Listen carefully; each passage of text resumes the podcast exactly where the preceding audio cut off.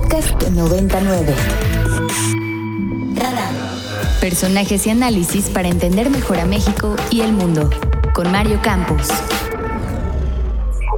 Siempre hay una cifra récord cuando la tendencia es a la alza y seguimos con una epidemia que en la mayoría de las entidades federativas, prácticamente excepto en la Ciudad de México, siga a la alza. No tiene ninguna utilidad decir cifra récord.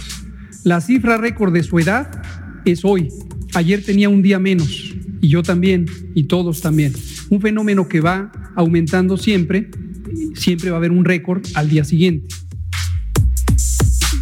Bueno, es que qué bueno que escuchamos este audio porque creo que es parte de la confusión. Se nos dice que se está desacelerando, pero luego se nos dice que tenemos niveles récord cada día.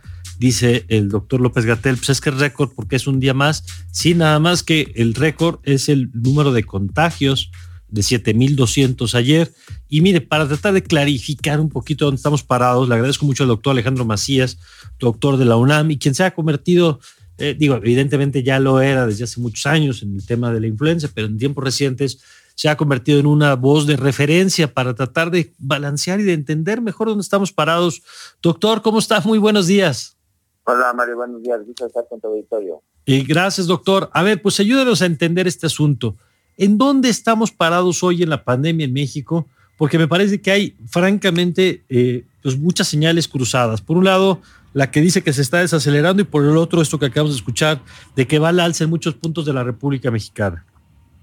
Sí, mira, en eso, en eso hay algo de razón. Digamos que cuando, cuando la epidemia entra en una población cerrada o en una población muy densa, como puede ser la Ciudad de México, tienen una forma de campana la epidemia, una subida, un domo y una bajada la, la, epidemia en este momento en casi todas las ciudades de México está para arriba, para arriba. En esa forma de campana está todavía para arriba. Probablemente ya en Ciudad de México está ya llegando al domo o empezando un poco a bajar. Sin embargo, en todo el resto del país estamos para arriba, para arriba, todavía para arriba. No hemos llegado al punto máximo. Falta todavía mucho por llegar. Recordemos que esto va a entrar en poblaciones de alta densidad y la Ciudad de México representa probablemente no más del 30% de las poblaciones de alta densidad de México. Fue la que entró primero porque era la más densa, pero nos falta Guadalajara, Monterrey, Puebla, las zonas del Bajío, León, Irapuato, Celaya, Mérida, por ejemplo, y la zona del sureste de alta densidad. Entonces, esto todavía va para largo. No estamos llegando todavía al punto máximo de la, de la epidemia y los números van a seguir aumentando. Ahora, ¿para usted tiene algún sentido la expresión de, o alguna relevancia, esto de que se está desacelerando? No, la, epidemia no se está desacelerando, sigue acelerándose. Ah, se está desacelerando en Ciudad de México y probablemente algunas ciudades que entran muy tempranamente como Tijuana o Mexicali, ¿verdad? Pero en todo el resto del país se está acelerando. Yo, por ejemplo, eh, mis compañeros, lo que estamos viendo en Guadalajara, en Monterrey, en León. Yo platico, es que estamos viendo situaciones que no habíamos visto, independientemente de, a ver, independientemente de que se llame aceleración o no. Por ejemplo, ¿cuántas pruebas están saliendo positivas en relación con las que se hacen? Ese es un mejor marcador. Aquí en León estábamos haciendo, digamos, de cada 100 pruebas salían 10 positivas todavía el mes pasado. En ese momento, de cada 10, de cada 10 que se hacen, eh, poco menos de la mitad son positivas, probablemente cuatro de cada, de cada diez, o sea, uno de cada, de cada dos. Es decir, que ahorita la, la epidemia ha tomado intensidad.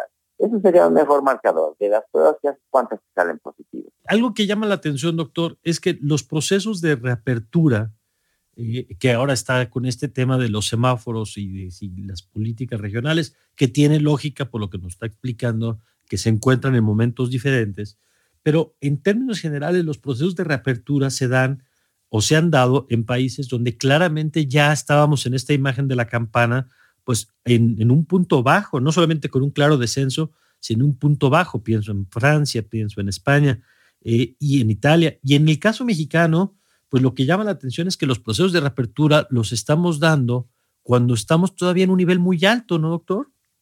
Sí, así es. Eh, en términos ideales, la economía tendría que seguir todavía en semáforo rojo, lo que debería significar semáforo rojo, solamente las actividades esenciales.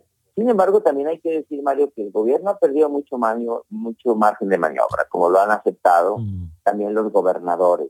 Yo creo que aquí, más que hablar de decir la salud o la economía, si queremos mantener la economía, bueno, por lo menos sí tendríamos que decir, ok, si se tuvo que salir a trabajar porque ya no había margen de maniobra, pues tenemos que hacer una intensa actividad de prevención. ¿Cómo? generalizar el uso de la mascarilla, hacerla obligatoria, así como se hizo un bando del presidente de la República donde decía, a ver, a partir de marzo 23 esto se hace, pues que la misma presidencia firme un, un decreto en el que en las áreas públicas, particularmente las áreas públicas cerradas, chicas, medianas o grandes, es obligatorio el uso de la mascarilla. Ahora, sí es verdad que nos sirve todavía más el rastreo, la búsqueda de casos, eso se sigue necesitando, se va a necesitar cada vez más. Entonces, si se va a abrir, se necesitan estas actividades de prevención que la verdad no hemos aceptado todavía completamente. Claro, doctor Macías, muy buenos días. Los saluda Liz Ábalos. Hace unos días eh, comentaba en su cuenta de Twitter que mientras no haya una vacuna, nuestra esperanza implicaría una inmunidad de rebaño eh, de alrededor de 60-80% para detener la propagación. Me gustaría preguntarle cómo se tendría que llevar a cabo esto sin caer en lo que pasó en Suecia, por ejemplo, que, que pues al final fue una estrategia fallida por parte de ese país. Sí, eh, desde luego que sabemos que eventualmente tendrá que incrementarse la inmunidad de rebaño. El problema es que esta enfermedad, a diferencia de la influenza, cuando pasa la primera oleada no ha dejado una inmunidad de rebaño arriba del 10 o 15%, mientras que influenza lo hace hasta en un 40%. Quiere decir que en México, todavía cuando pase la primera oleada en las poblaciones, no nos falta que se infecte todavía el 85 o 90% de la gente. Entonces no podemos depender de eso, obviamente, ¿verdad? Tenemos que hacer otras cosas, porque no podemos esperar a ver nada más cuánta gente nos va a llevar este virus. Eh, la inmunidad de rebaño es una mala apuesta, ya se ha visto. Las, los primeros reportes de prácticamente todos los países que apostaron a eso, como han sido los propios Estados Unidos, señalan que es una catástrofe que no puede apostarse por la inmunidad de rebaño, tiene que apostarse por la medida de salud pública, por la contención, por el uso de la mascarilla, por el uso de las pruebas de laboratorio. No podemos apostar por la inmunidad de rebaño porque la enfermedad en sí misma va a ir dejando muy poca inmunidad de rebaño. Y si esperamos así, como lo hizo Suecia, y se vio que un, un completo fracaso, nos puede tomar años de lo mismo. Tenemos que pasar a la ofensiva. De acuerdo. Y doctor, parte de pasar a la ofensiva es entender cómo se comporta el virus y qué tipo de medidas tenemos que ir tomando. Y apenas el martes, eh, que tuve oportunidad de platicar con usted en, la hora de opinar, hablaba usted de este tema de la transmisión del virus por aire, que es un tema que había estado poniendo la comunidad científica. Y la novedad del martes para hoy, doctor, es que ya finalmente la Organización Mundial de la Salud lo incorporó como uno de los elementos que reconoce que se puede transmitir, se puede contagiar, y le pregunto qué implica, porque yo entiendo que puede haber de pronto temor de quien oye y dice, bueno, entonces ahora qué, ahora cómo nos protegemos frente a esto. Sí, mira, cuando entramos en esto, Mario, entramos con lo que sabíamos de la influenza, la sana distancia, la higiene de manos, está perfecto. Eso lo tenemos que seguir haciendo porque sigue siendo verdadero que te la pueden infectar a un margen corto, a una distancia corta de menos de dos metros. Y entonces hay que higienizarnos las manos, no tocarnos ojos, nariz o boca, eh, pero aquí es evidente cada vez más que el principal mecanismo de transmisión de este virus no es el contacto, es el aire. Y el aire probablemente más importante que a corta distancia, a larga distancia. Este virus perfectamente te lo, te lo contagian a más de 5 metros. Eh, ¿Eso qué quiere decir? Inclusive hay informes de brotes donde se ve que se contagió a más de 10 metros.